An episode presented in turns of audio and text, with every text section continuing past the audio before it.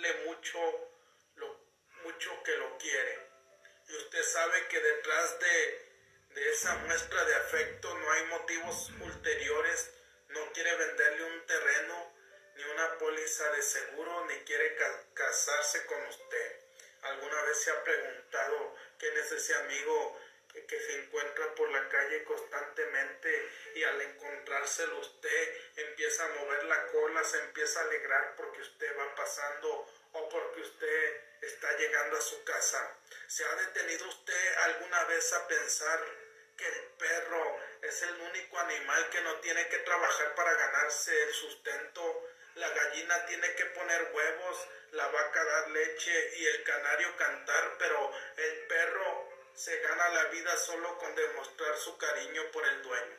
Así es, el perro es ese animal, ese ser humano que conquista a todo mundo.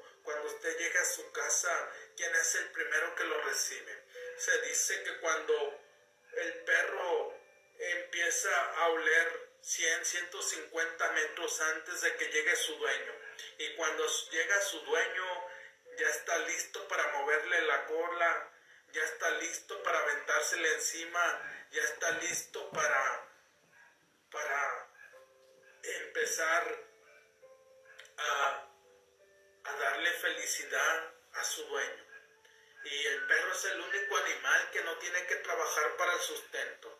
La gallina tiene que poner huevos, la vaca dar leche y el canario cantar. Pero el perro simplemente se gana tu su comida dándote afecto. Y, lo más importante, dándole afecto a los niños. Yo cuando era niño tenía diferentes perros.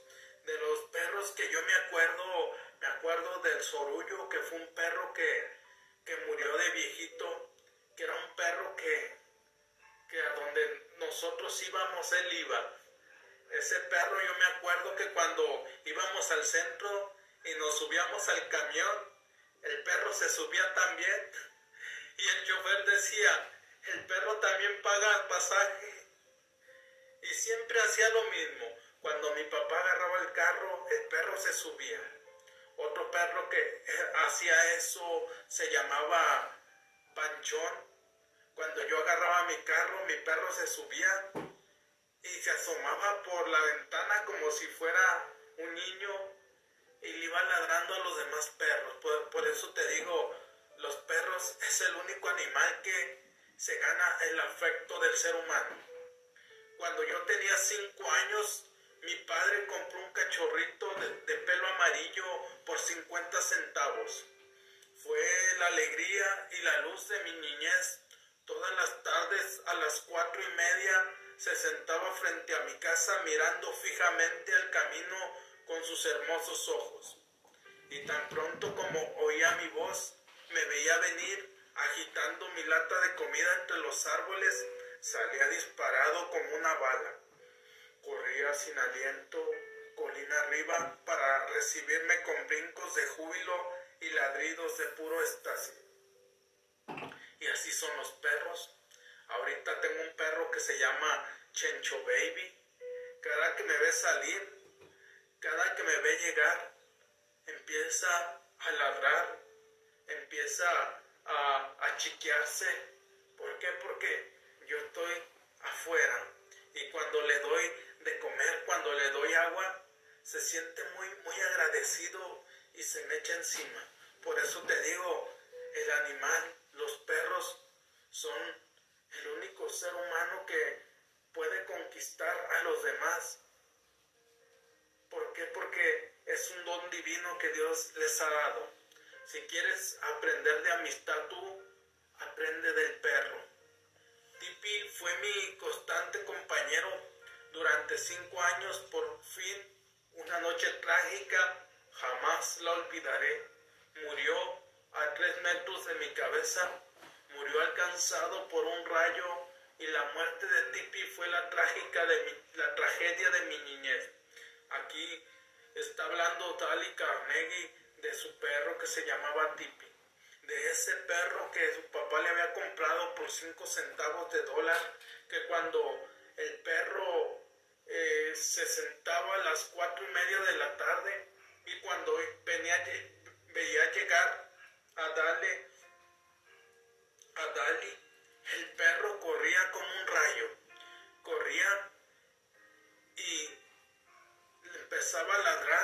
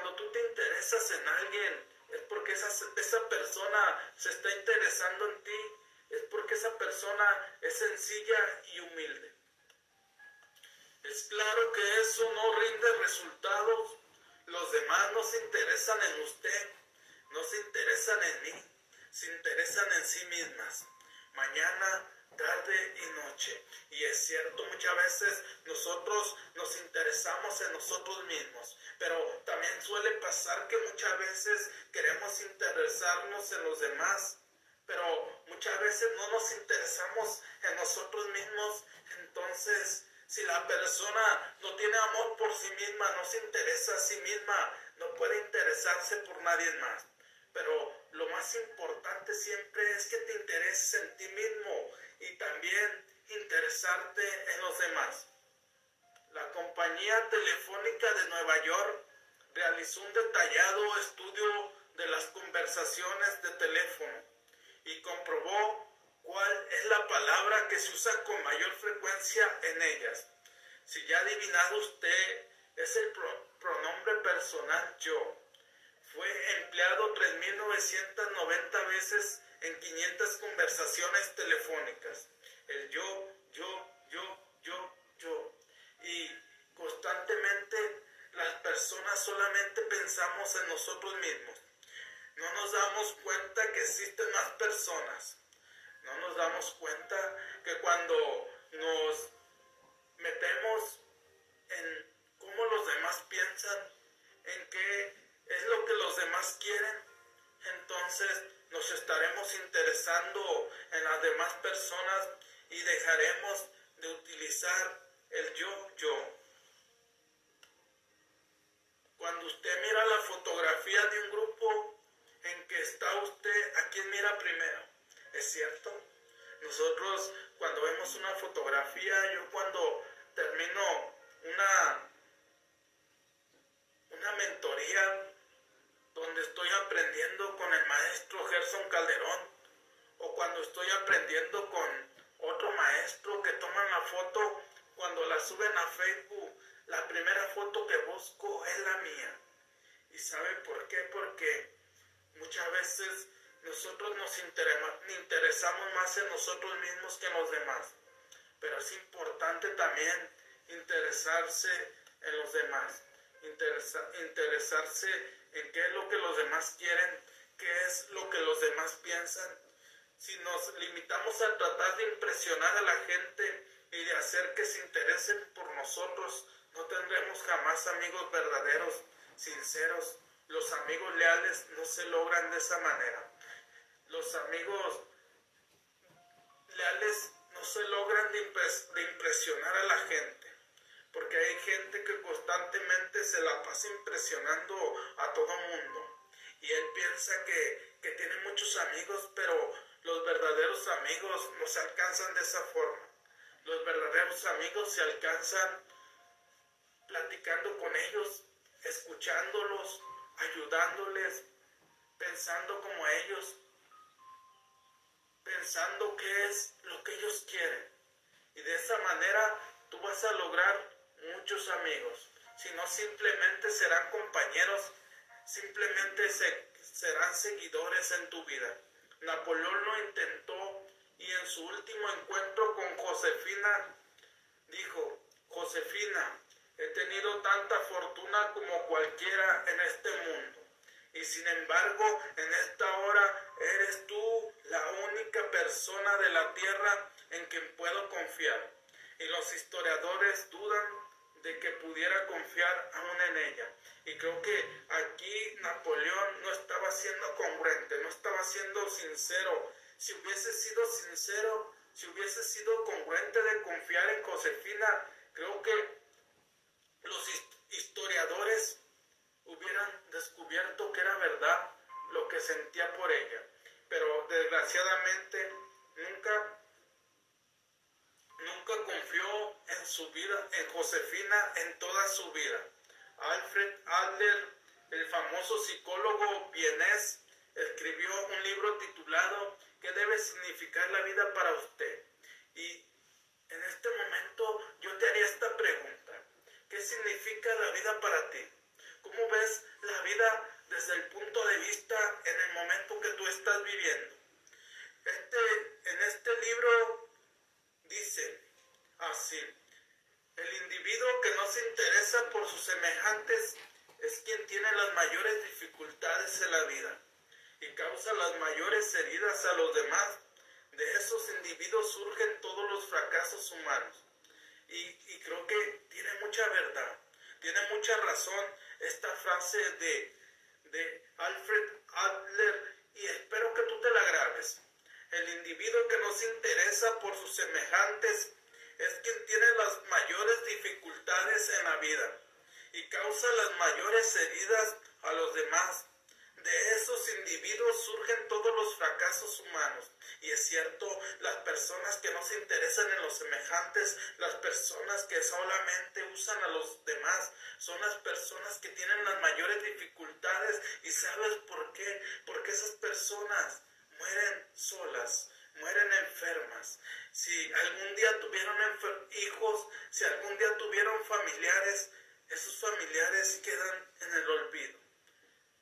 Es posible leer veintenas de eruditos tomos sobre psicología sin llegar a una declaración más significativa para usted o para mí.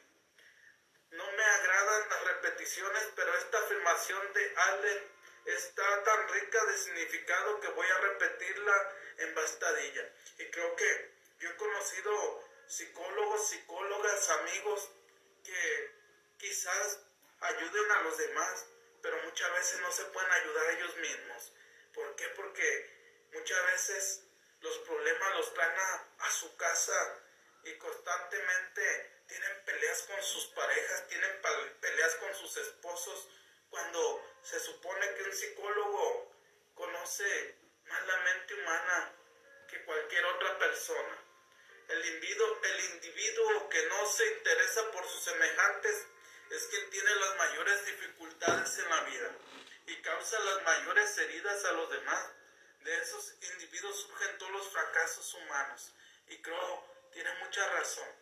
Si tú no estás interesado como patrón en los demás, si tú no estás interesado como papá en tus hijos, si no estás interesado como amigo en tus amigos, créeme que la vida no va a ser buena para ti.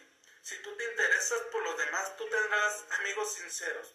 Si quieres aprender a conquistar amigos, aprende del perro, porque el perro es el único ser humano, el, más conquistador en el mundo, que puede atraer más amigos que cualquier otra persona. ¿Por qué? Porque el perro es un amigo sincero, un amigo que siempre está contigo. Por eso dicen, hay una frase que dicen, el perro es el mejor amigo del hombre y es cierto. ¿Por qué? Porque el perro muchas veces está dispuesto a dar la vida por ti o por mí. Por eso si tú quieres aprender de lealtad, de fidelidad, de sinceridad, aprende del perro. Espero haber agregado valor esta tarde a tu vida. Si ha agregado, por favor comparte. Mi pasión más grande en la vida es ayudarte a crecer en tus negocios. Excelente tarde. Ayudó al representante.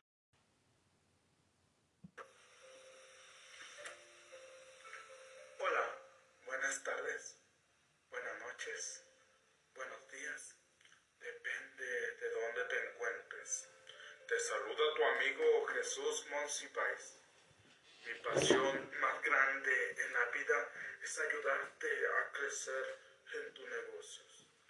Ahorita seguiré compartiendo contigo de la segunda parte del capítulo 1. Haga esto y será bienvenido en todas partes del libro de cómo ganar amigos e influir sobre las personas de Dali Carnegie.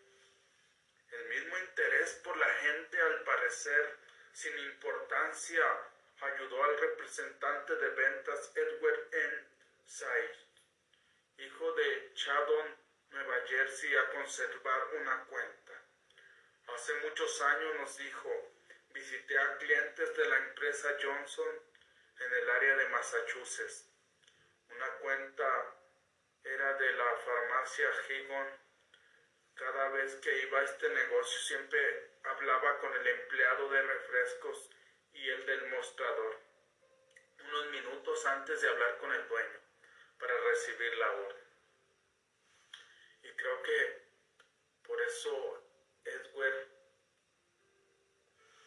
ganó a los vendedores, se ganó al dueño quizás. ¿Por qué?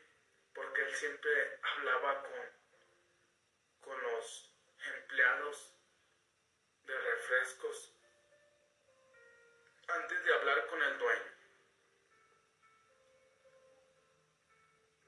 Antes de hablar con el dueño para recibir la orden.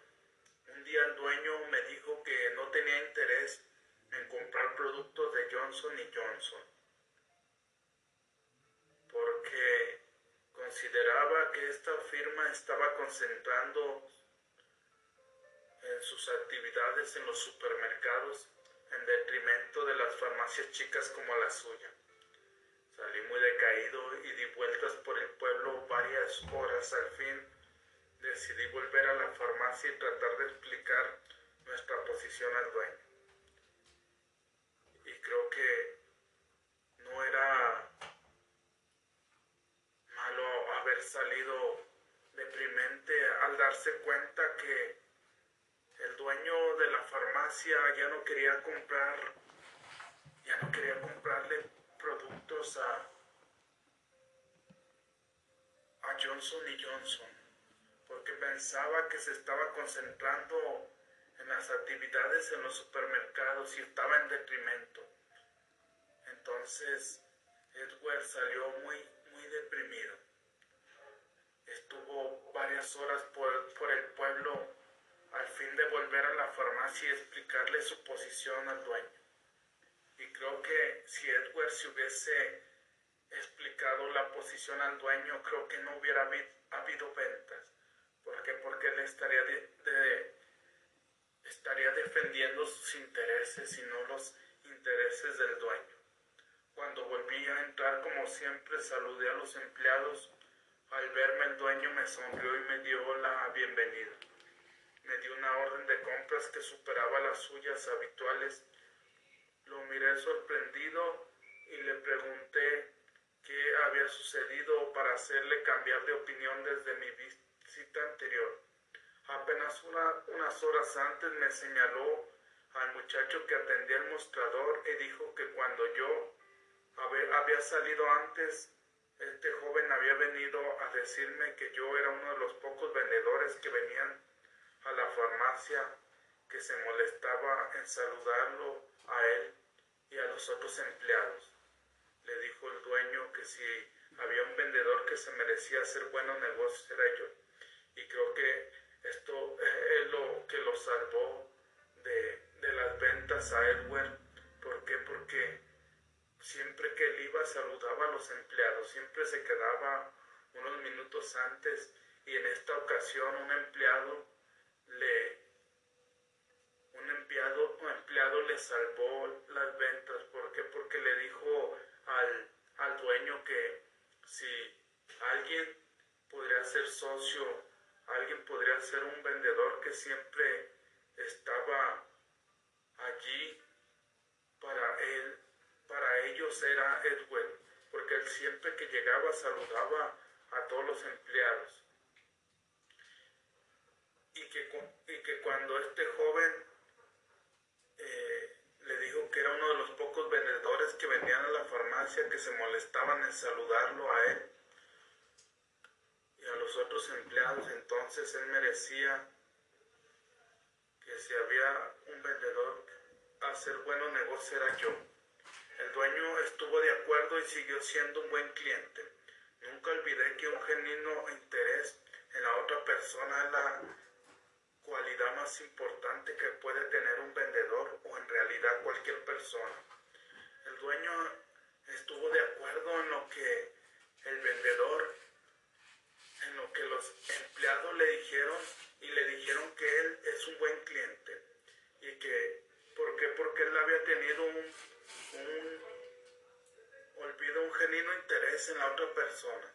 Es la cualidad más importante que puede tener una persona, cualquier persona, cuando tú tienes un genuino interés por los demás, las demás personas te van a salvar, como en esta ocasión ayudaron a salvarse a Edward, porque porque era la persona idónea para hacer negocios, para seguir haciendo negocios con esta farmacia Y este dueño fue un buen cliente para Edward. ¿Por qué? Porque él despertó un interés genuino en todas las personas que trabajaban allí.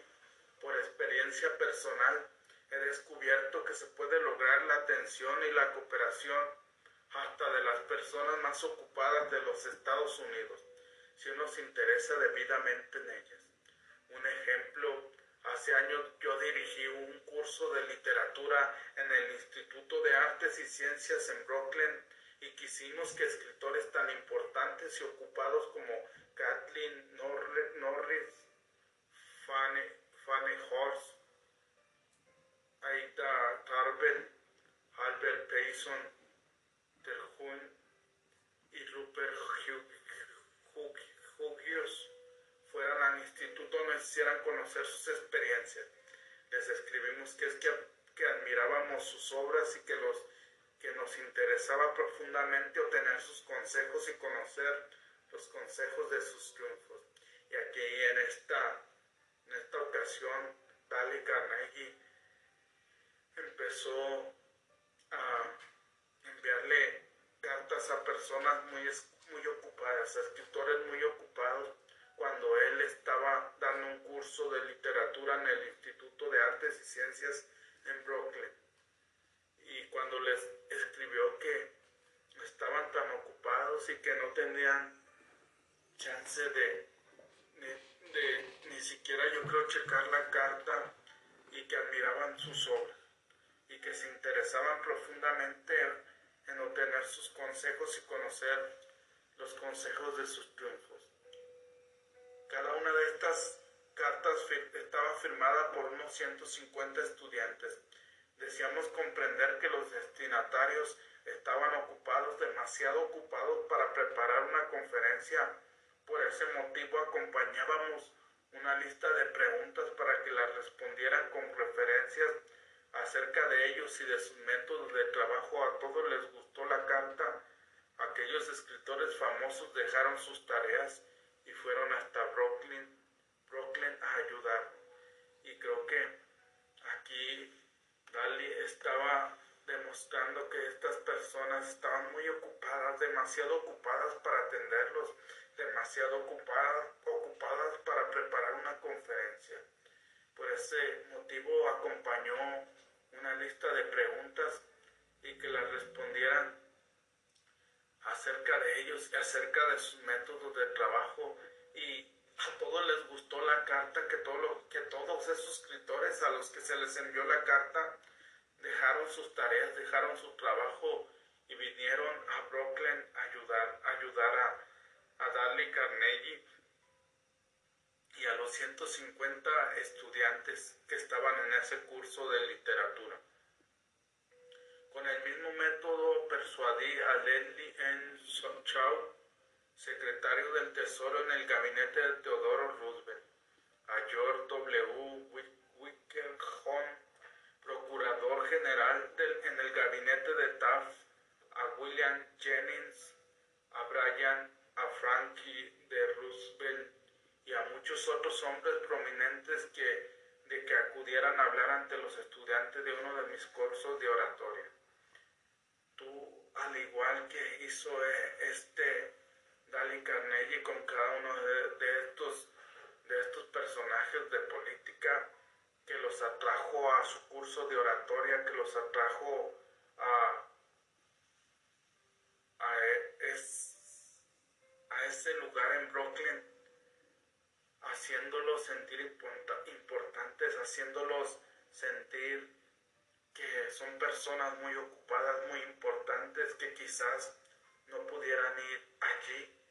A todos ellos y a muchos más trajo a ese curso de oratoria en Brooklyn, Dali Carnegie. Por eso es importante siempre eh, aprender a convivir con la gente, aprender a platicar y buscar solamente sus intereses, no buscar tus intereses, porque si tú te enfocas solamente en ti y empiezas a platicar de, tu, de lo que tú has logrado, de tus éxitos, es importante saber lo que las demás personas piensan, cómo han logrado el éxito, cómo adquirieron esa sabiduría. Y, y si te enfocas en aprender cómo fue su pasado, cómo fue cada momento en el que ellos estaban desarrollando lo que a ellos les gustan, aprenderás a que, toda, a que todas las personas con las que tú convivas siempre te buscarán, porque siempre estarás tú para ellos. Si ha agregado valor, por favor comparte. Mi pasión más grande en la vida es ayudarte a crecer en tus negocios. Excelente tarde. Hola, buenas tardes, buenas noches, buenos días, depende de dónde te encuentres. Te saluda tu amigo Jesús Monsipáez. Mi pasión más grande en la vida es ayudarte a crecer en tus negocios. Ahorita compartiré contigo la segunda parte de el primer capítulo de las seis maneras de ganarse a la gente. El capítulo número uno, haga esto y será bienvenido en todas partes. Ayer estaba platicando contigo que el perro es el único animal que no tiene que trabajar para ganarse el alimento. Que el perro es, es el animal que gana más, más amigos en todo el mundo. ¿Por qué? Porque el perro es leal, el perro es sincero, el perro es amoroso. Y si queremos aprender de lealtad, de amor, de sinceridad, aprendamos del perro. Yo seguí cierta universidad de Nueva York, un curso sobre redacción de, de cuentos cortos. Y durante ese curso, el director de una importante revista habló ante nuestra clase. Dijo que era capaz de tomar cualquiera, cualquiera de las docenas de cuentos que cruzaban por su escritorio. Todos los días y después de leer unos párrafos, decir si su autor gustaba o no de la gente. Si el autor gusta de la gente, añadió, la gente gustará de sus cuentos. Aquí Dale Carnegie está hablando de cuando él estaba tomando un curso de redacción y un maestro habló ante su clase, que era capaz de tomar cualquier, cualquier cuento, cualquier docena de cuentos. Y al empezar a leer los primeros párrafos, él se daba cuenta si gustaba a la gente o no. ¿Por qué? Porque si le gustaba a él ese cuento, quiere decir que ese cuento le gustaría a la gente. Y si no le gustaba, quiere decir que la gente no compraría esos cuentos.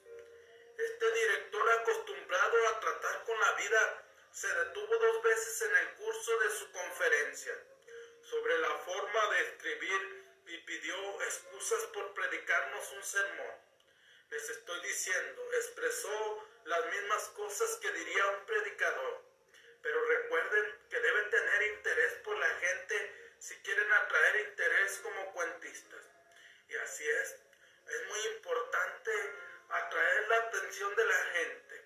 ¿Y cómo vas a atraer la atención de la gente? Teniendo la certeza de que ese cuento está dirigido a las necesidades de lo que la gente quiere. Por eso es muy importante estar, meditar, reflexionar y darnos cuenta en ese momento qué es lo que la gente quiere.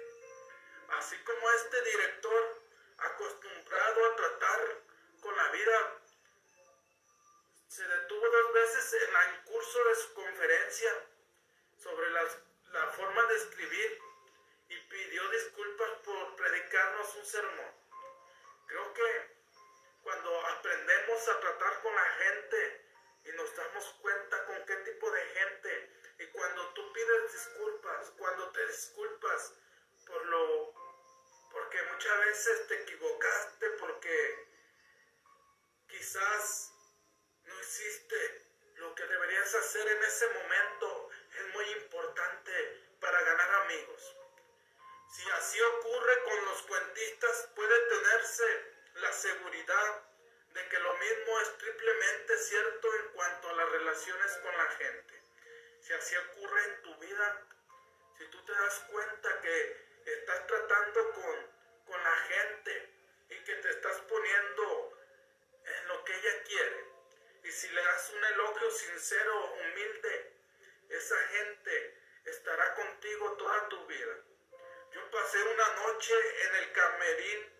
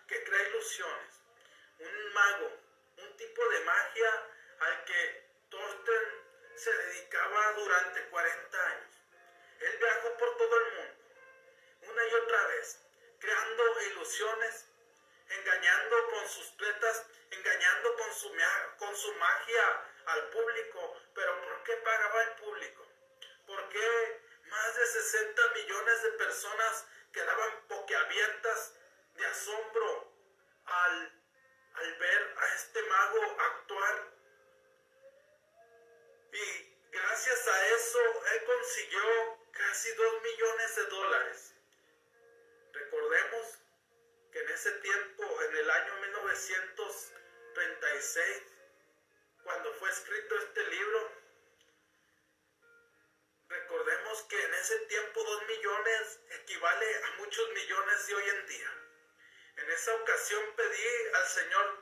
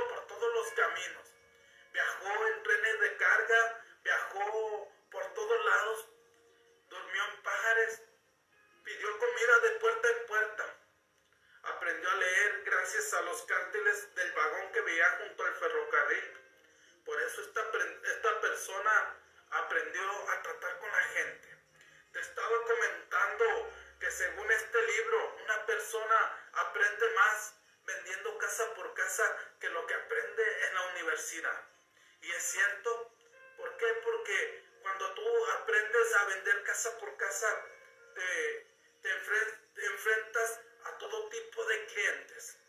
Clientes que te cierran la puerta a las narices. Clientes que, que tienen quizás misericordia de ti. Clientes que te compran por lástima. Y así pasó con este predigitador, con este mago. Él pidió de comer casa por casa. Quizás si nos ponemos a analizar un poquito su vida, te vas a dar cuenta que quizás muchas personas le daban alimento, quizás muchas personas le decían que se pusiera a trabajar, quizás otras personas le decían que se pusiera, que se bañara, quizás otras personas le, le dirían que se fuera a su casa con sus papás. Pero lo más importante fue lo que aprendió este, este mago al ser un vagabundo desde niño y convivir con todo tipo de gente. Tenía extraordinarios conocimientos como prestigitador. No me dijo que se han escrito centenares de libros sobre pruebas de magia y que muchísimas personas saben tanto como él. Pero Thorsten tenía dos cosas que carecían los demás. Primero, la capacidad necesaria para que su personalidad llegara al otro lado de las candilejas. Aquí yo recuerdo un poco cuando yo era niño, cuando yo iba al parque Tangamanga 1 y llegábamos a las fiestas, yo y mis hermanos y mis amigos, sin ser invitados, y muchas veces nos sentíamos parte de esa fiesta. ¿Por qué? Porque llegaban los magos, llegaban los payasos y tú te sentías muy a gusto. Bueno, yo me sentía muy a gusto en participar, aunque no era mi fiesta. Pero tú cuando eres un niño no te da vergüenza nada. Tú llegas y la gente nos daba de comer, la gente nos daba pastel, nos daba dulces. Y un amigo decía, ya hay que venir diario. Ya hay que venir diario, ¿por qué? Porque diario, cada fin de semana que nosotros íbamos al Parque Tangamanga, la gente nos trataba como si fuéramos parte de su familia, aunque éramos extraños para ellos. Y, y aquí la historia de, esta, de este personaje dice que se han escrito centenares de libros sobre pruebas de magia y muchísimas personas saben tanto como él o más que él. Pero los demás carecían de algo muy importante, algo que pocas personas aprenden en, en la vida, es a tratar con las demás personas.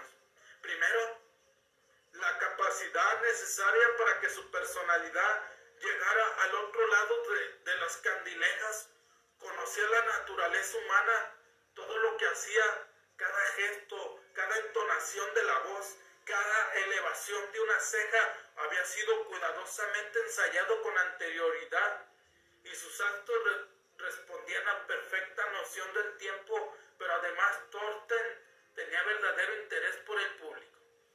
Aquí lo más importante a pesar de que todos sabían igual que él. Él conocía la naturaleza humana. Él se preparaba constantemente. Todo lo que él hacía, cada gesto, cómo se paraba, cada entonación de voz, cada elevación de cejas, cada acto que él presentaba era ensayado con anterioridad.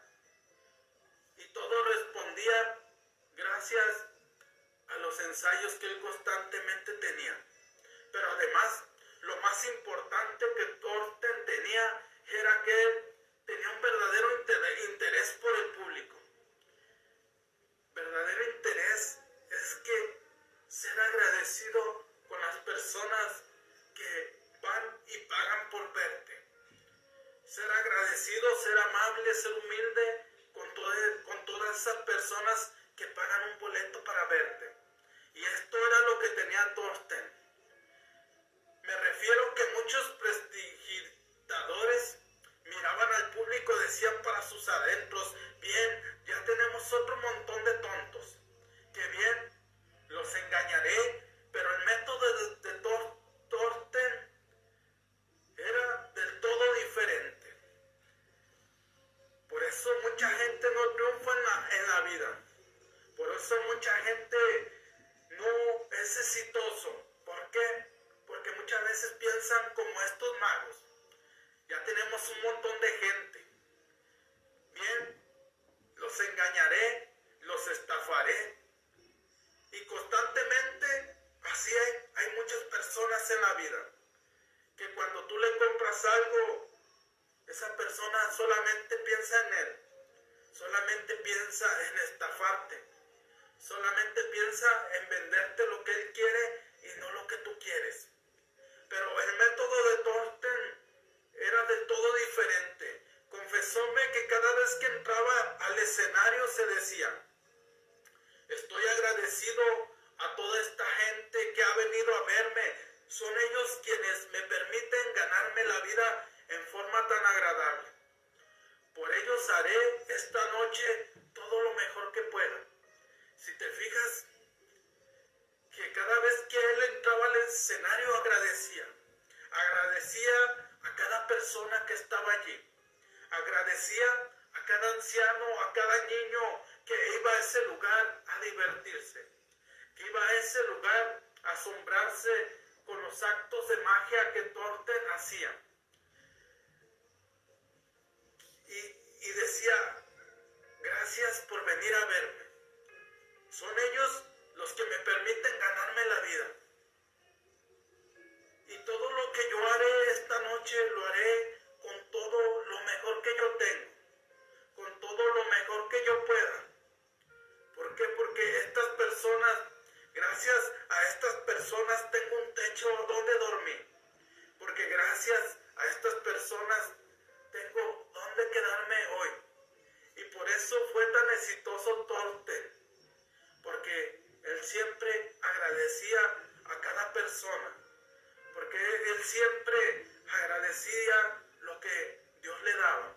Por eso es importante ser agradecido, ser agradecido con lo que tú tienes, ser agradecido con tu enfermedad, ser agradecido con tu trabajo, aunque no te guste, porque hay muchas personas que no tienen trabajo. Declaro que jamás se acercaba a las candilejas sin decirse, primero, una vez tras otra, adoro a mi público, adoro a mi público. Y si tú te presentas como Él se presenta, agradeciendo, adorando a la gente que te compra, agradeciendo a la gente que paga por verte, agradeciendo a la gente que te contrata y gracias a eso tienes un trabajo. Adoro a mi público. Ridículo. Absurdo Quizás tú en este momento estés pensando que eso es algo ridículo, que es algo absurdo.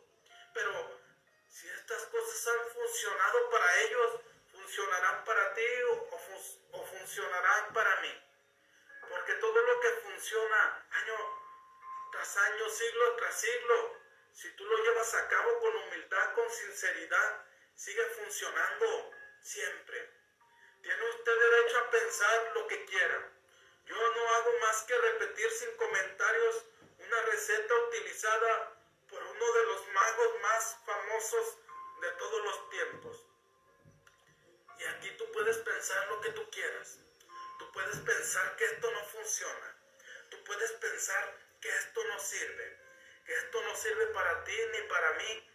Pero lo más importante es aprender a tratar a la gente con humildad, con sencillez, siendo agradecido por lo que ellos aportan a tu vida.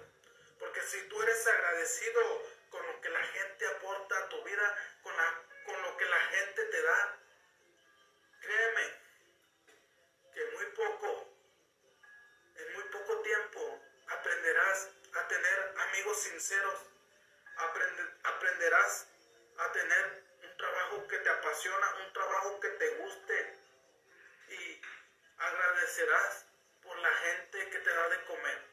Yo agradezco en este momento por todas esas personas que han llegado a mi vida y han dado algo positivo.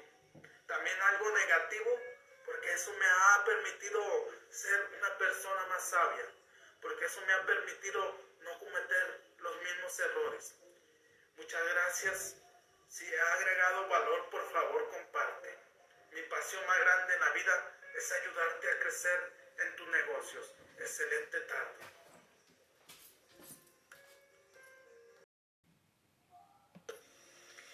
Hola, buenas tardes, buenas noches, buenos días, depende de dónde te encuentres. Te saluda tu amigo Jesús Monsipais.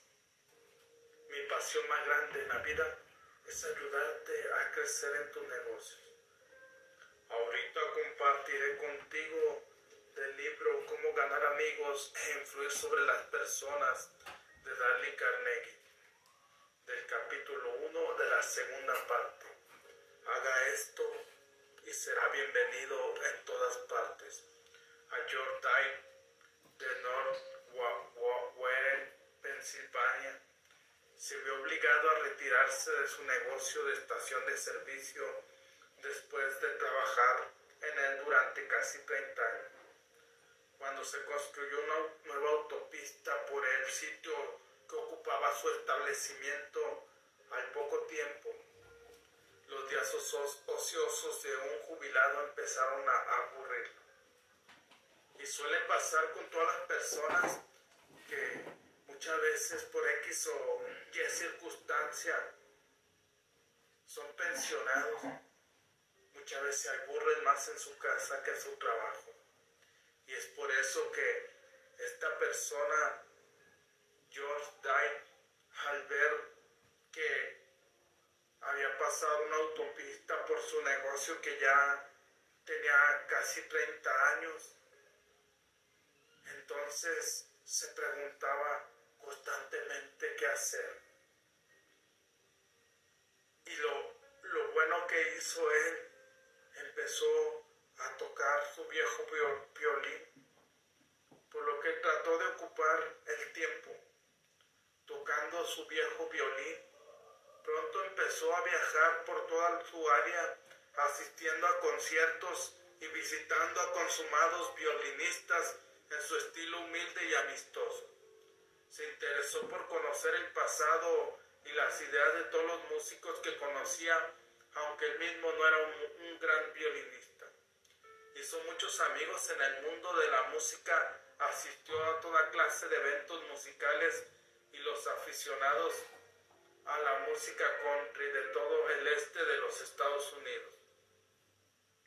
Llegaron a conocerlo como el tío George, una persona que perdió su trabajo, que empezó a tocar su viejo violín, que empezó a viajar por toda su área, asistiendo a conciertos y visitando consumados violinistas en su estilo humilde y estilo amistoso.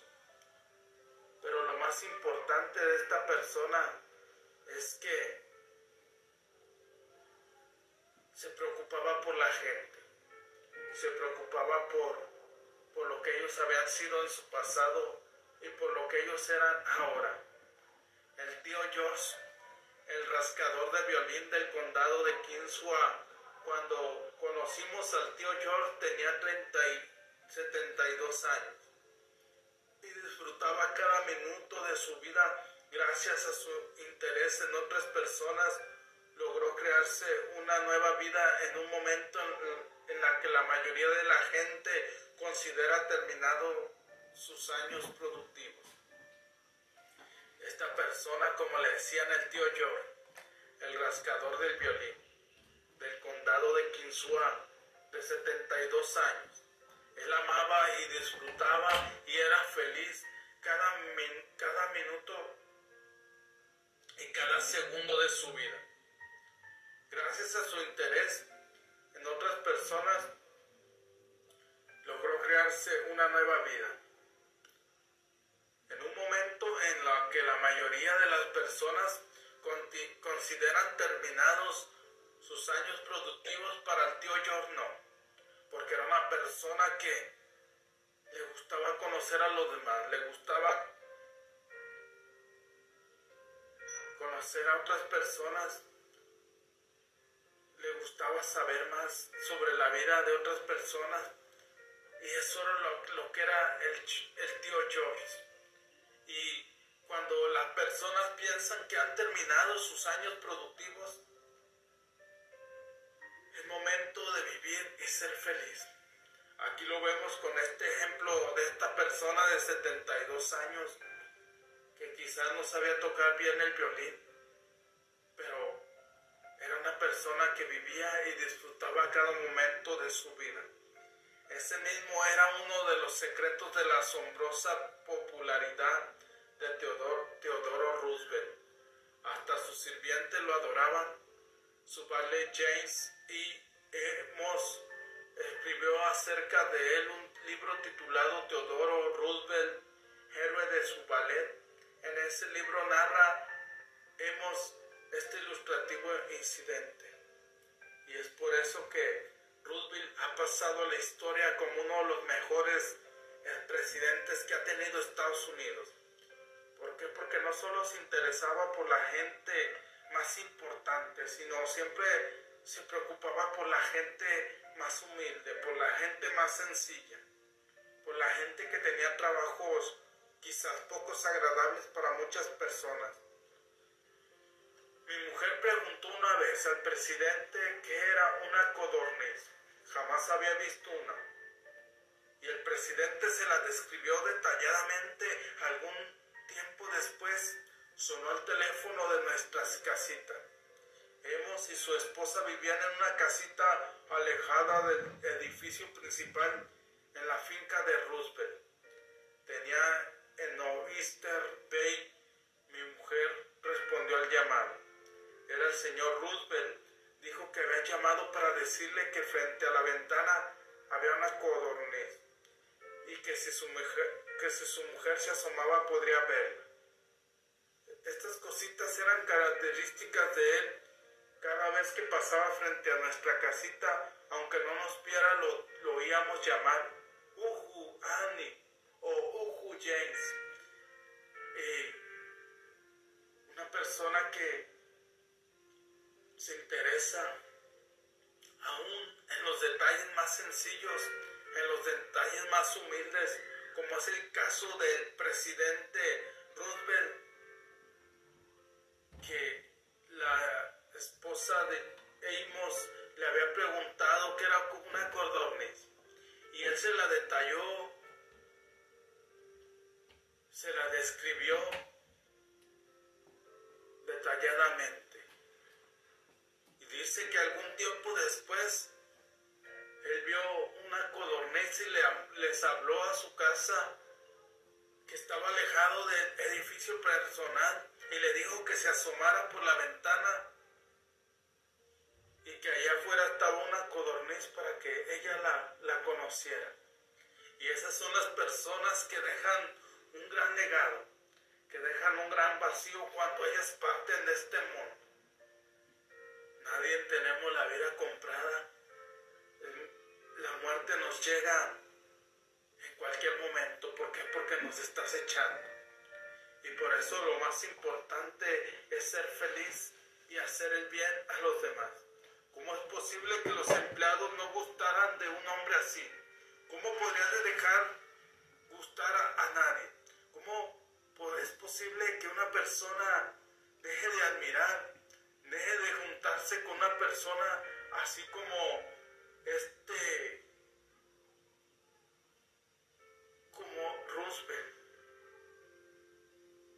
¿Cómo dejaría de gustar a, a nadie una persona de esa magnitud?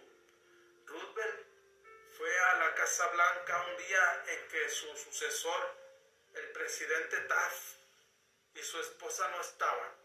En su auténtica simpatía por la gente humilde quedó demostrada por el hecho de que saludó a uno por uno a todos los sirvientes de la Casa Blanca hasta los peones de la cocina. Y por eso era muy querido por las personas, porque era una persona que daba elogios sinceros era una persona que se preocupaba por la gente más sencilla, por los sirvientes, por los cocineros, por los peones de cocina. Imagínate tú así una persona que se porte contigo y conmigo. Es una, una palabra, una persona agradable en toda la extensión de la palabra. Cuando vio a Alex, ayudante de cocina, escribe Archibald le preguntó si todavía hacían pan de maíz. Alex le respondió que a veces lo hacía para el personal de servicio, pero que nadie lo comía entre los amos. Muestran muy mal gusto, repuso Roosevelt, y ya se lo diré al presidente cuando lo vea. Aquí hizo ser importante a Alex ¿Por qué? Porque ella hacía pan, pero el pan solamente lo comían las personas de, que trabajaban en esa casa, pero los amos no lo comían. Y entonces él le dice que, que muestra un mal gusto Roosevelt y que le diré al presidente cuando lo vea. Alex le llevó un trozo de pan de maíz y Roosevelt fue hasta el despacho principal comiendo y saludando a jardineros y criados al pasar. Imagínate tú una, una persona de esa magnitud que llegue y te salude y que te haga sentir importante. Eso es lo más importante que sea Roosevelt con las personas, hacerlas sentir importantes. Iba comiendo su pan y saludando a jardineros y criados. Ellas son las personas que dejan un gran vacío en este mundo. Hablaba con cada uno como le lo había hecho en el pasado. Hay que Hooper, que había sido auge en la Casa Blanca durante 40 años, me dijo con los ojos llenos de lágrimas. Es el único día feliz que hemos tenido en casi dos años y ninguno de nosotros lo cambiaría por un billete de 100 dólares. Hablaba con cada persona que él se topaba en su paso. Hay que Hoover, después de 40 años de servicio, de ser AIG, contó su narrativa de lo que había sucedido, que se había sentido feliz desde ese momento que, que el expresidente Roosevelt le había dado la mano y los había saludado en persona con humildad y con sencillez y que ella se sentía muy muy feliz y que no cambiaría nada nada ese momento ni por un billete de 100 dólares y recordar que un billete de 100 dólares en ese tiempo valía mucho dinero. Y es por eso que son esas personas las que cambian el mundo. Son esas personas que dejan un gran mensaje, que dejan un gran sentido de humildad. Y hay que aprender a ser como ellas. Hay que aprender de su humildad, de su servicio de Roosevelt, del servicio de el pensionado George Dyke, porque si tú te enfocas a ser como ellos, obtendrás todo lo que pidas y serás bienvenido en todas partes. Si ha agregado valor, por favor, comparte. Mi pasión más grande en la vida es ayudarte a crecer en tus negocios. Excelente tarde.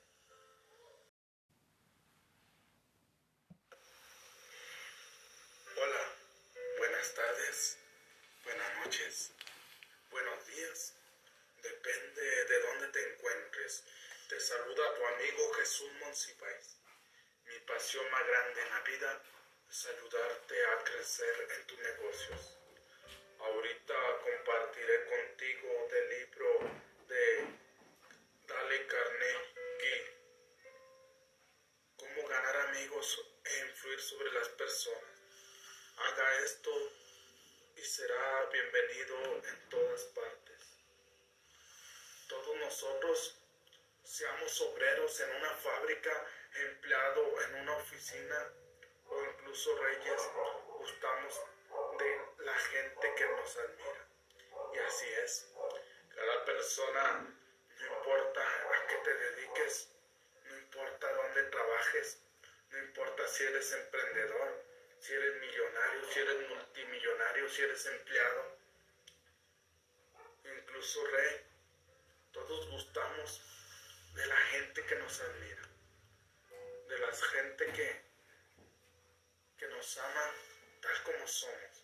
Recordemos al Kaiser Guillermo II.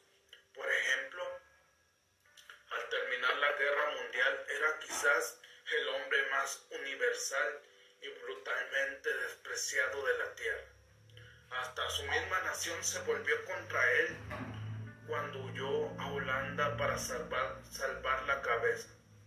Era tan intenso el odio contra él que millones de personas habrían querido despedazarlo o quemarlo en la hoguera. Este es el caso del Kaiser II, de Guillermo, que al terminar la guerra era tan despiadado, era tan tan brutal que su misma nación, que sus mismos pueblos lo querían quemar, lo querían asesinar y por eso él tuvo que que huir a Holanda para salvar su, su cabeza. Era tan intenso el odio contra él que millones de personas habrían querido despedazarlo o quemarlo en la hoguera. En medio de esta furia general, un niño escribió al Kaiser una carta sencilla y sincera que mostraba gran verdad y admiración. Este niño decía que cualquiera que fuese la idea de los demás, él siempre amaría al emperador Guillermo el Kaiser se sintió conmovido e invitó al niño a que fuera a visitarlo. Así lo hizo el pequeño acompañado de su madre y con ella contrajo enlace el Kaiser. Aquel niño no necesitaba leer un libro como este, ya sabía instintivamente cómo hacerlo. Y tanto era el odio de las personas que incluso querían quemarlo. Que incluso querían quemarlo en la hoguera querían despedazarlo al Kaiser. ¿Por qué? Porque era tanta la furia general de su pueblo que, que yo pienso que tuvo que huir porque el pueblo se levantó en armas para que él se fuera de, de su nación, para que él huyera a Holanda. Pero un niño le escribió al Kaiser una carta sencilla y sincera que, mostraba gran verdad y admiración, que cualquiera que fuese la idea de los demás, él siempre amaría a su empleador, emperador Guillermo el Kaiser. Él se sintió tan conmovido que invitó al niño a visitarlo y así lo hizo el pequeño acompañado de su madre. Y ya tiempo después, el Kaiser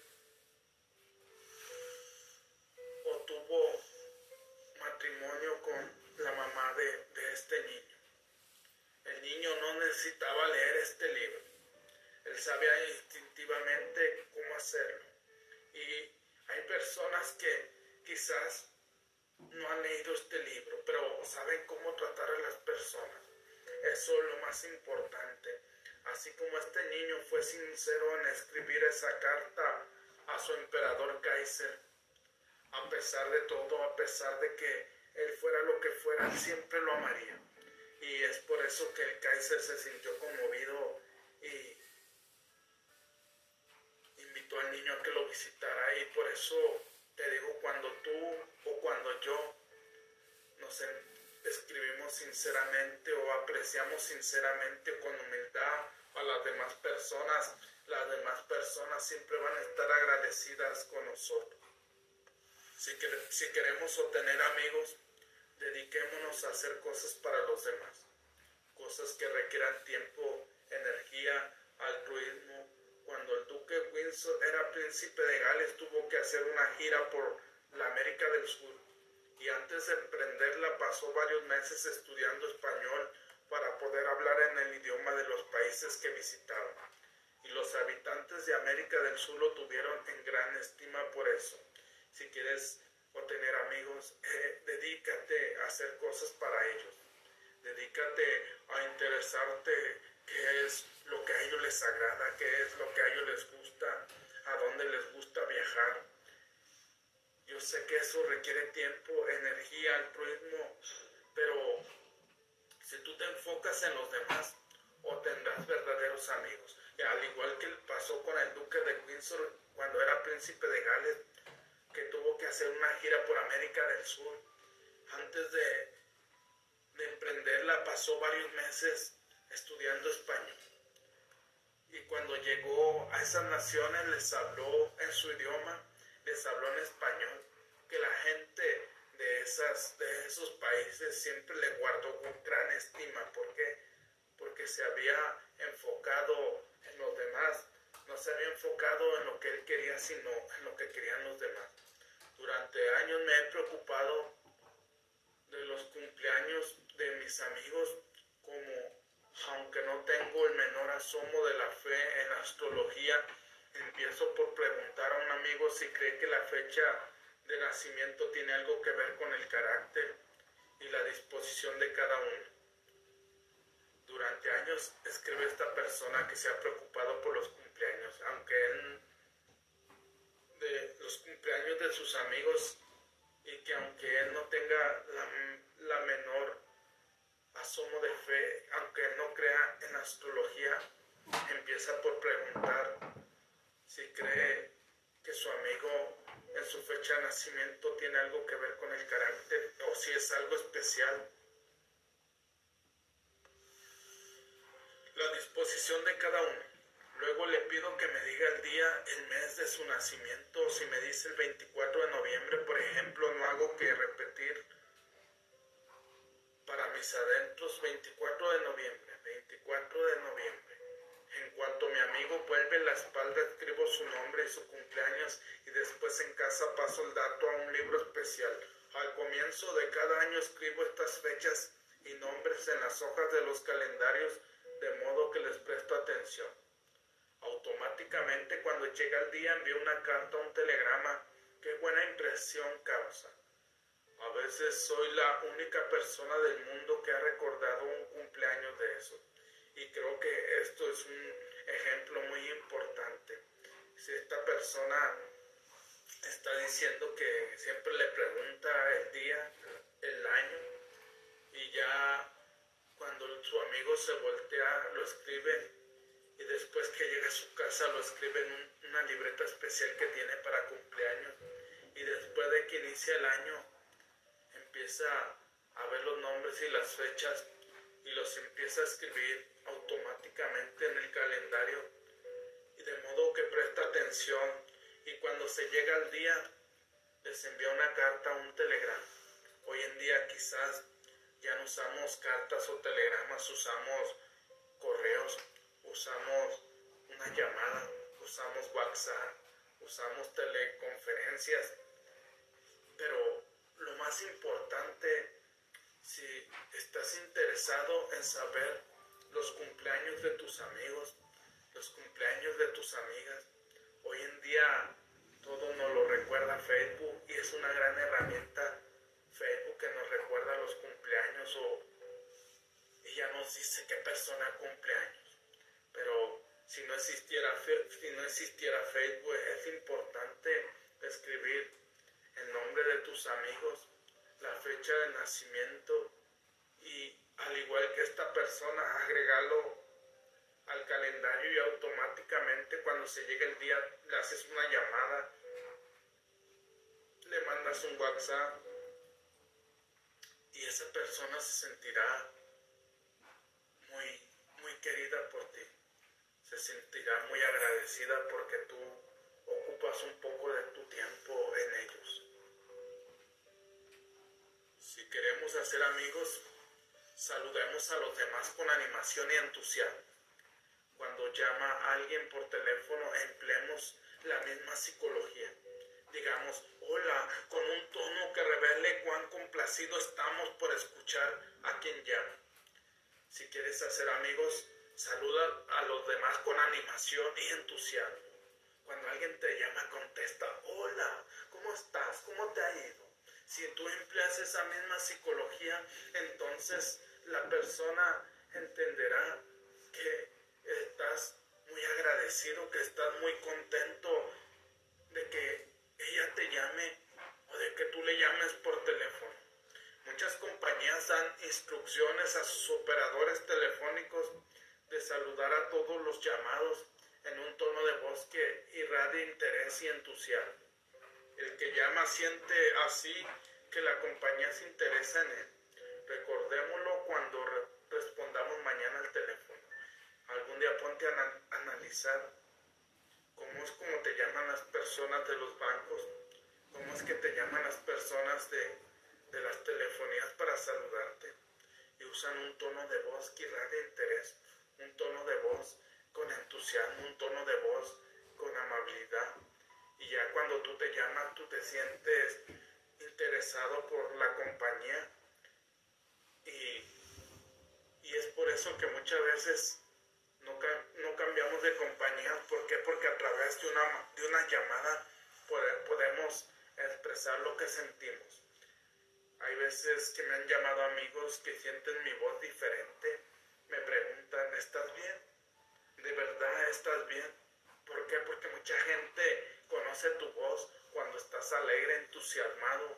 Y si ellos te llaman y tu voz la notan apagada, la notan sin brillo, entonces se dan cuenta que estás pasando por momentos difíciles. Al igual tú cuando llamas a una persona te das cuenta que esa persona está pasando por mal momento solo al escuchar su voz. Al igual pasa cuando enviamos un WhatsApp, un mensaje de voz. La persona empieza a escuchar su, tu voz y se da cuenta que, que no estás bien, que estás pasando por un momento difícil mostrar un interés genuino en los demás no solo le reportará amigos, sino que también puede crear lealtad a la compañía por parte de los clientes en un número de la publicación del National Bank of North America de Nueva York. Se publicó la siguiente carta de Madeline Rose, una depositante. Quiero que sepan cuánto aprecio a su persona todos son tan corteses, tan amables y serviciales.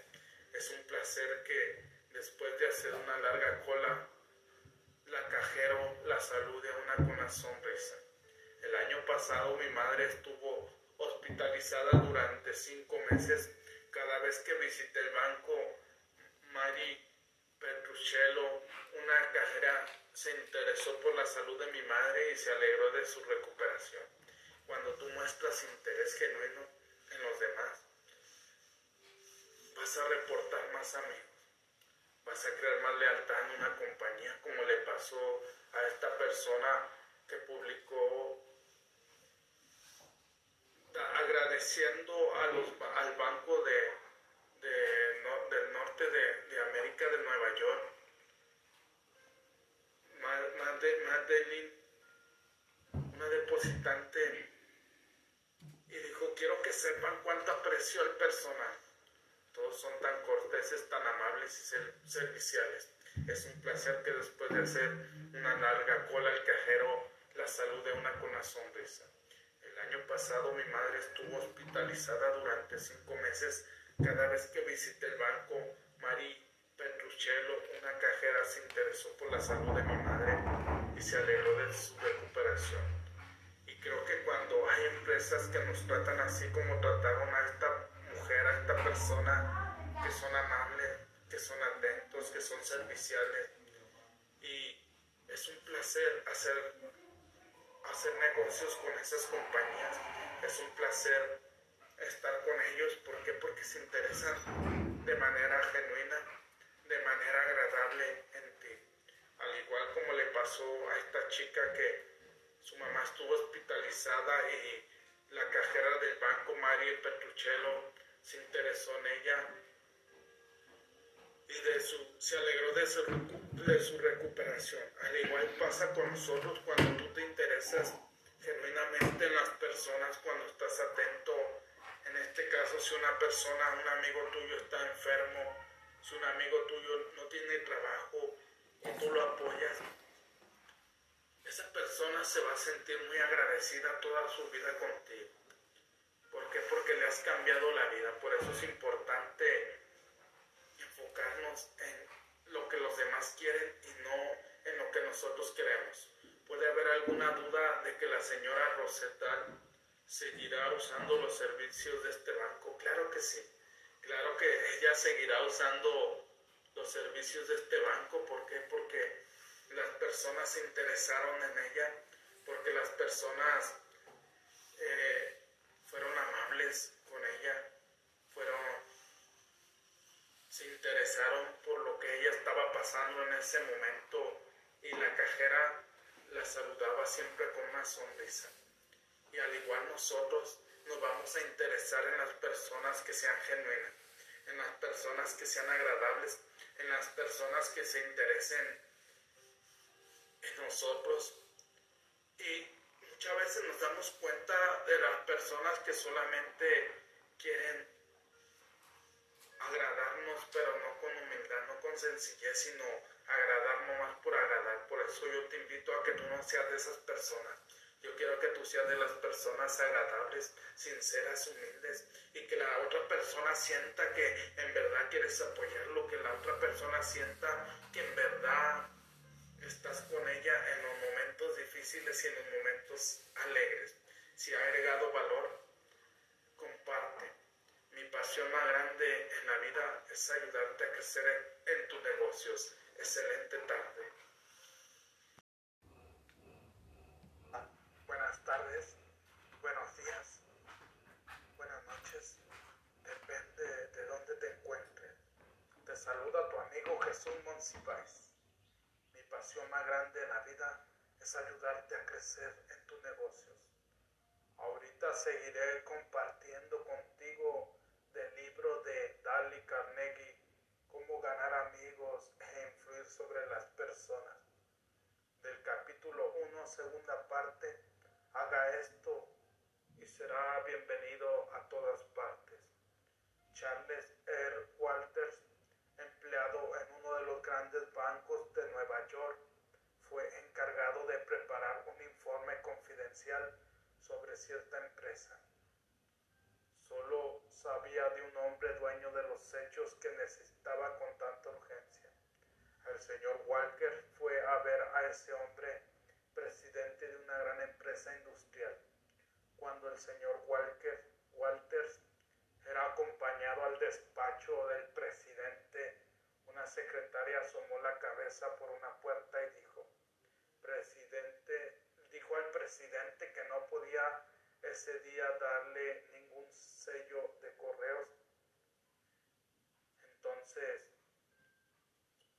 quiero entender que Charles Walter se ha de haber sentido mal al, al decirle a la secretaria que ese día no podía dar nada.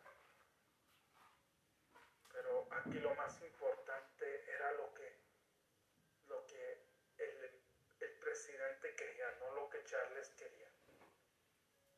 Y es por eso que, que se reunió con tanta urgencia Charles con el presidente para poder sacar un informe confidencial de su empresa.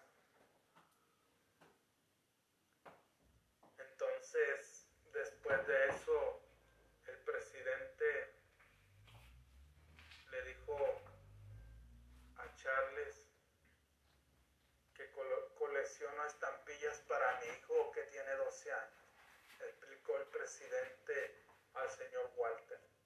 Allí le estaba dando la solución para que el presidente pudiese hablar, para que el, presidente pudiese decir lo que Charles necesitaba. Si Charles Walters hubiera, hubiera empezado su conversación desde lo que le estaba compartiendo el presidente que coleccionaba estampillas para su hijo de 12 años, entonces las cosas hubieran sido fáciles para Walters. Pero como no se enfocó en lo que el presidente quería, sino solamente se enfocó en lo que él quería. Y constantemente nos pasa lo mismo a nosotros. Quizás hay muchas personas que están hablando contigo de lo que ellos quieren y tú no captas el mensaje, pero es importante empezar a captar los mensajes de las personas que hablan con nosotros. Si ella está hablando de X o Y razón, empieza tú a hablar, empieza desde ese punto de vista de él. Si tú empiezas desde el punto de vista de esa persona, entonces las cosas van a ser más fáciles. Si no empiezas desde ahí, entonces la persona se va a empezar a cerrar y no va a querer hablar, no va a querer decir.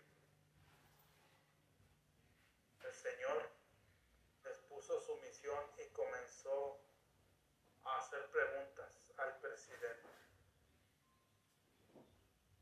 El presidente se mostró vago, general, nebuloso, no quería hablar y aparentemente nada podía persuadirlo de que hablara. La entrevista fue muy breve e inútil. Aquí volvemos a lo mismo. El señor Charles estaba exponiendo su misión comenzó a hacer preguntas al presidente. Por eso el presidente se, mostró vago, no se mostró interesado.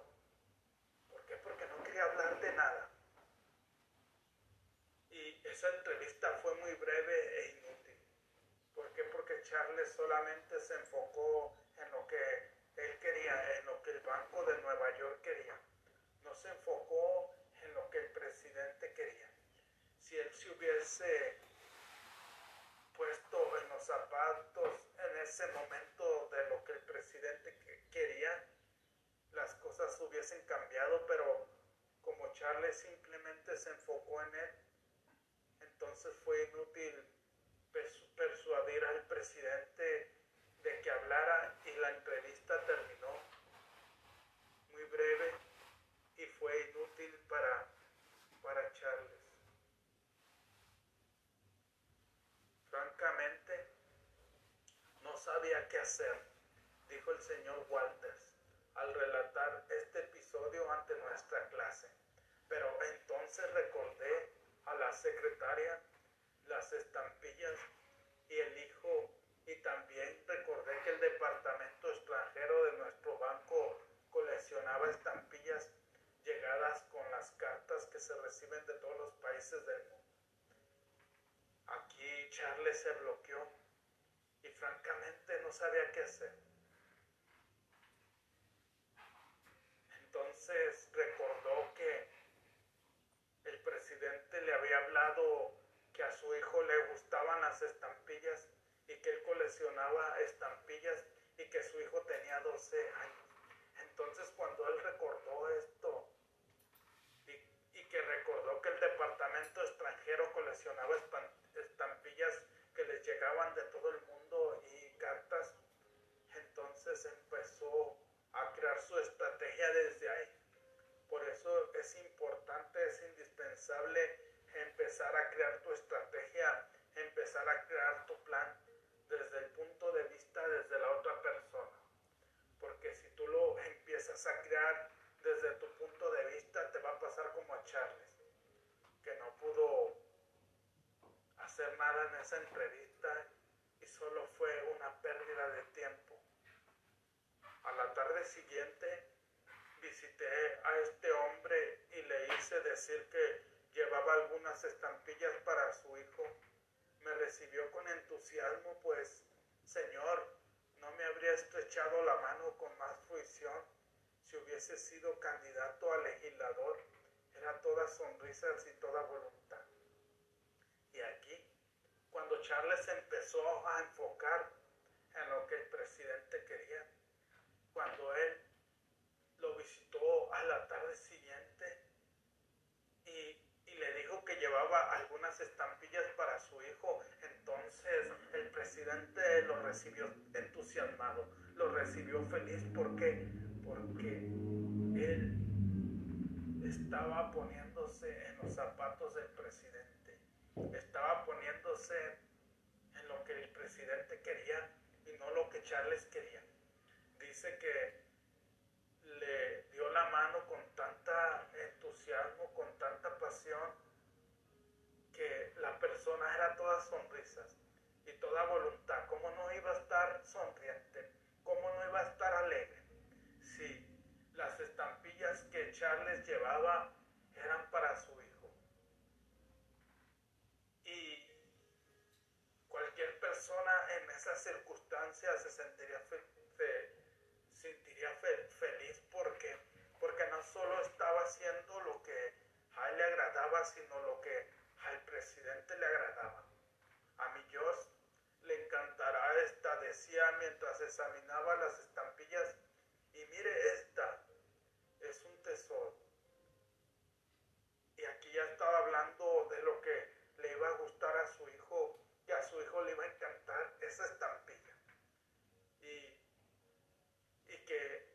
esta estampilla era un tesoro. Eh. Y aquí nos damos cuenta que cuando Charles entendió que no era lo que él necesitaba, sino lo que el presidente necesitaba de esa compañía, entonces él pudo abrir su corazón, él pudo abrir su mente para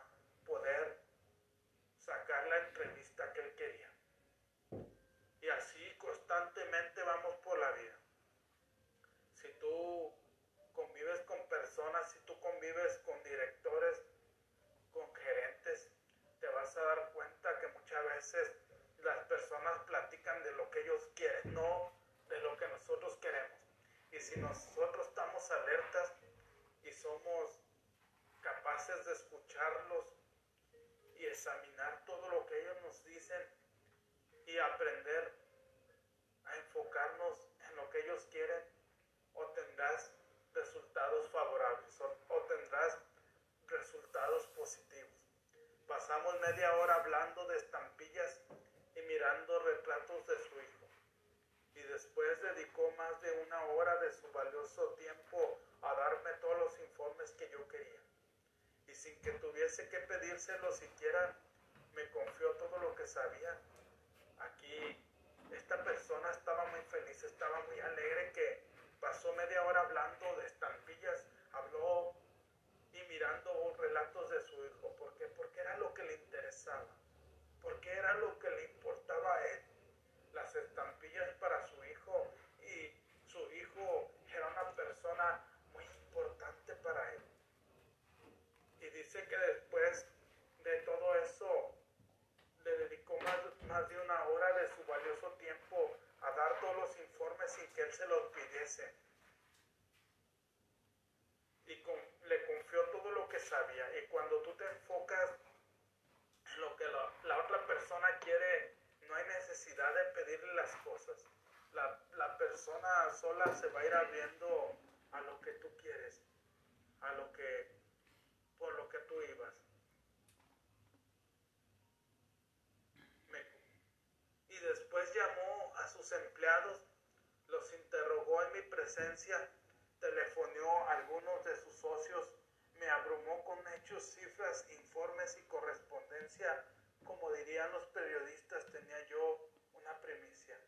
Nos vemos, vemos en esta historia que cuando nosotros nos enfocamos en lo que la otra persona quiere,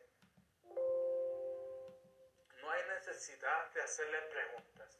No hay necesidad de preguntarle, sino que la persona se va abriendo ella misma, ella misma te va dando la información. Y si esa persona no tiene la información, entonces empieza a llamar a sus empleados. Y sus empleados no tienen esa información, entonces esta persona empieza a hablar a sus socios. Y si nos enfocamos en lo que los demás quieren y escuchamos atentamente a lo que los las demás personas nos platican, a lo que las demás personas nos cuentan, entonces tendremos un punto, dos, tres, cinco puntos a nuestro favor para sacar la información que queremos. Pero siempre hay que verlo desde el punto de vista desde la otra persona. Si ha agregado valor, por favor comparte. Pasión más grande en la vida es ayudarte a crecer en tus negocios. Excelente tarde. Hola, ahorita compartiré contigo del libro de Dale Carnegie, Cómo ganar amigos e influir sobre las personas. Haga esto y será bienvenido en todas partes. Veamos otro ejemplo. Sin De Filadelfia había tratado durante años de vender combustible a una gran cadena de tiendas, pero la compañía seguía comprando el combustible a un comerciante lejano y lo hacía pasar en tránsito frente a la oficina del señor Naflo. Este pronunció una noche ante una de mis clases un discurso en el que volcó toda su ira contra las cadenas de tiendas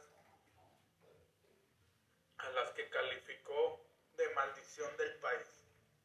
Esta persona, Naflo Jr. de Filadelfia, siempre había tratado de venderle combustible a una gran cadena de tiendas, pero él se enfocaba solamente en lo que él quería, no se enfocaba en lo que quizás quería el dueño de esa compañía.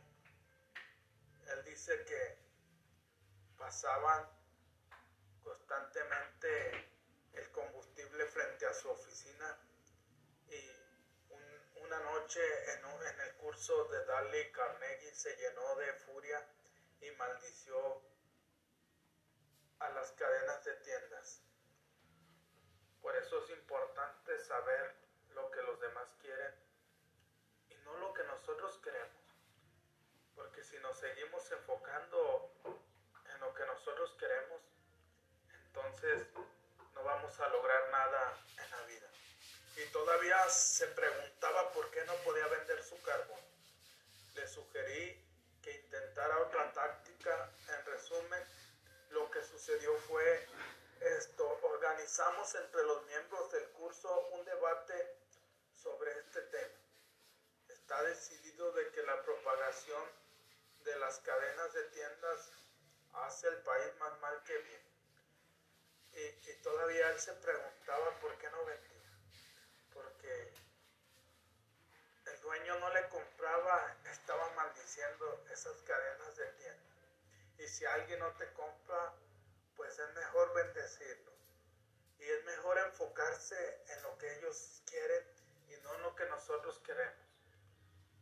Y es por eso que Dale Carnegie le sugirió cambiar la situación para poder una nueva táctica de cómo sin venderle a la persona poder obtener respuesta. Por indicación mía, Naflo asumió el bando negativo. Convino en defender a las cadenas de tiendas y fue a ver derechamente a un director de la misma organización que él despreciaba. Y todavía, aparte, asumió el bando negativo, fue a ver a un director que él despreciaba. ¿Y por qué lo despreciaba? Porque quizás Naflo siempre iba a hablar de lo que él quería. Iba a hablar de lo que su empresa quería y no de lo que las demás empresas querían. No he venido, le dijo, a tratar de vender combustible. He venido a pedirle un favor. Le informó luego sobre el debate y agregó, He venido a pedirle ayuda porque no conozco a otra persona que sea tan capaz de hacerme conocer los hechos que quiero. Deseo ganar este debate y le agradeceré sobremanera que me ayude. Y, y creo que aquí ya se estaba poniendo en el punto de vista de la otra persona. Fue y le dijo que no había venido a venderle combustible, sino a pedirle un favor le, informó sobre el debate y le ha venido que a pedirle ayuda porque es la única persona capaz. Aquí ya está levantando la capacidad de este director, está levantando sus habilidades y lo único que quería era él ganar ese debate y que el director le ayudaba. Aquí el director, cuando una persona te dice que eres capaz y que tú eres el único en este mundo que lo puede ayudar, esa persona se va a sentir muy importante. Por eso es importante pedirle a las personas que nos ayuden y levantar siempre sus, sus actitudes, sus habilidades. Oigamos el resto del episodio en las propias palabras del señor Naflo había pedido a este hombre exactamente un minuto de tiempo. Con esa condición consintió en verme. Después de exponer yo mi situación, me invitó a sentarme y me habló durante una hora y 47 minutos. Llamó a otro director que había escrito un libro sobre el tema, escribió a la Asociación Nacional de Cadenas de Tiendas y me consiguió un ejemplar de un folleto las cadenas de tiendas prestan un verdadero servicio a la humanidad. Está orgulloso de lo que hace en centenares de comunidades. Le brillaban los ojos al hablar y he de confesar que me abrió los ojos sobre cosas que yo jamás había soñado. Cambió toda mi actitud mental. Y cuando tú te enfocas en lo que los demás quieren, te pasa como le pasó a Naflo con este hombre él solamente le pidió un minuto y esta persona le dio una hora 47 minutos y le habló de todo lo que él hacía, de lo orgulloso que él estaba en ayudar a centenares de, comunidades y, cuando las personas platican de sus éxitos, platican de sus sueños, le, le brillan los ojos. Y aquí dice también que él le abrió los ojos sobre cosas que jamás había soñado y cambió su actitud. cambió su actitud mental, por eso es indispensable siempre buscar la parte donde exaltar a la otra persona. Es buscar la parte que no solo te beneficia a ti, sino que beneficie a la otra persona. Aquí en este, el director al, estar contando parte de lo que ha hecho su compañía, le abrió los ojos y, le cambió la actitud a Maflo. Si tú te presentas con las personas con actitudes negativas, no vas a lograr nada. Por eso es indispensable constantemente trabajar en nuestra actitud. Nuestra actitud es importante para obtener grandes resultados en la vida. Cuando me marchaba fue conmigo hasta la puerta, me puso un brazo alrededor de los hombros y me deseó felicidad. En el debate y me pidió que fuera a verlo otra vez para hacerle saber cómo me había ido. Y es por eso que cuando tú escuchas a las personas, cuando tú te alegras de sus éxitos, eh, te va a pasar como a esta persona. Cuando él ya se iba, puso un brazo, un brazo a su alrededor y le deseó felicidad en el debate y que fuera a verlo cuando para saber cómo le había ido. Las últimas palabras que me dirigió fueron, haga el favor de verme dentro de unos días, me gustaría hacer un pedido de combustible. Si te fijas, aquí Naflo no se, no se enfocó en ir a venderle combustible a esta persona que por muchos años lo había, le había dicho que no. Se enfocó en, en pedir ayuda, se enfocó en resaltar las habilidades de este director y gracias a esto él pudo hablar una hora 47 minutos y, y le dijo que fuera a verlo unos días después para encargarle combustible. Para mí, aquello era casi un milagro. Ofrecía comprarme el combustible sin haberlo mencionado, yo siquiera. Conseguí más en dos horas interesándome honradamente en él y en sus problemas que en muchos años de bregar porque se interesara en mí y en mi producto. Y por eso es importante siempre enfocarnos en lo que las demás personas quieren. Y sin haberlo mencionado, Naflo, esta persona ofreció comprarle el combustible. Él consiguió más en dos horas interesándose por la vida del director que muchos años interesándose por lo que él quería y por lo que quería su empresa. ¿No ha descubierto usted, señor Naflo, una verdad nueva? Porque hace mucho tiempo, 100 años antes de que naciera Jesucristo, un famoso poeta romano, romano Publio Ciro señaló, nos interesan los demás cuando se interesan por nosotros.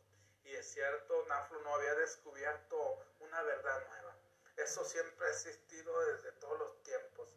Si tú te vas y estudias la cultura, estudias la cultura de muchas ciudades, de muchos, de muchos países, te vas a dar cuenta que siempre ha habido personas que han sabido tratar con, con la gente, como este poeta romano que nació antes de Cristo, 100 años antes, Ciro. Nos interesan los demás cuando se interesan por nosotros. Y es cierto, Muchas veces si una persona se interesa por ti, tú te interesas por él. Pero si esa persona muchas veces no tiene interés por ti, muchas veces tú no te vas a interesar por él. Aquí como en este caso, el Naflo se interesó por el director y gracias a eso el director se pudo interesar por él. ¿Por qué? Porque no estaba pidiendo lo que Naflo quería y lo que su empresa quería, sino lo que el director podía ofrecer. El interés, lo mismo que todos los demás en las relaciones humanas, debe ser sincero, debe dar dividendos no solo a la persona que muestra el interés, sino también a la que recibe la atención. Es una vía de dos manos, las dos partes se benefician. El interés debe ser sincero, debe importarte las demás personas de verdad, debe dar dividendos no solo a la persona que lo muestra, sino también a la que recibe la atención. Porque si se benefician, él te beneficias tú. Eso es lo más importante. Martin Ginzer, que siguió nuestro curso en Long Island, Nueva York, nos contó cómo el interés especial que había tomado una enfermera en él había afectado profundamente su vida. Y cuando tú haces esto con sinceridad, cuando tú das sin esperar nada a cambio, cuando tú lo, das con humildad, tú puedes cambiarle la vida a una persona para toda la vida.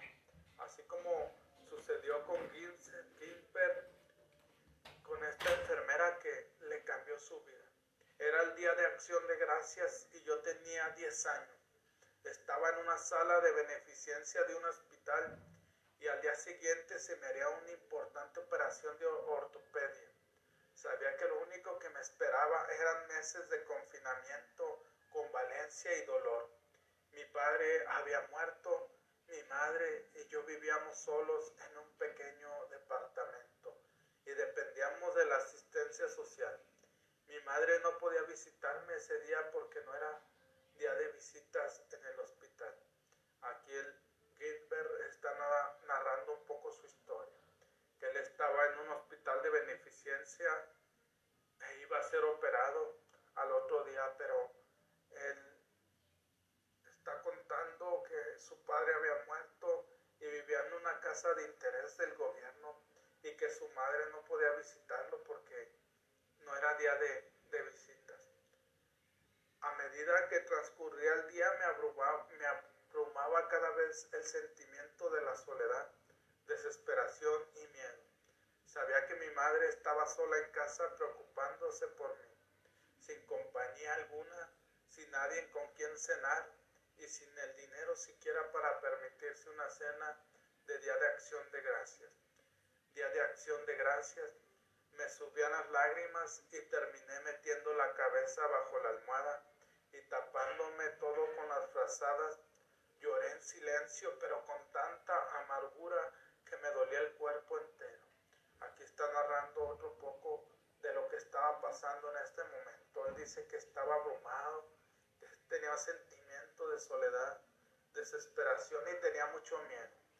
Y aparte estaba pensando en su mamá, que estaba preocupándose por él, pero que no lo podía visitar y que su mamá no podía cenar ni tenía el dinero indispensable para poder cenar ese día de acción de gracias.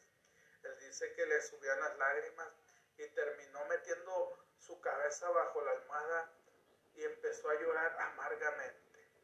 Y que a, a pesar de estar llorando, a pesar de todo, le dolía el cuerpo entero. Una joven estudiante de enfermería oyó mis sollozos y vino hacia mi cama me hizo asomar la cabeza y comenzó a secarme las lágrimas. Me contó lo sola que estaba, pues debía trabajar todo el día y no podía pasarlo con su familia. Me preguntó si quería cenar con ella. Trajo dos bandejas de comida, pavo, puré de papas, salsa de fresas y helado de crema. De postre de, me habló trató de calmar mis temores, aun cuando su hora de salida era a las cuatro de la tarde se quedó conmigo hasta casi las 11 de la noche. Jugó a varios juegos conmigo y no se marchó hasta que me quedé dormido.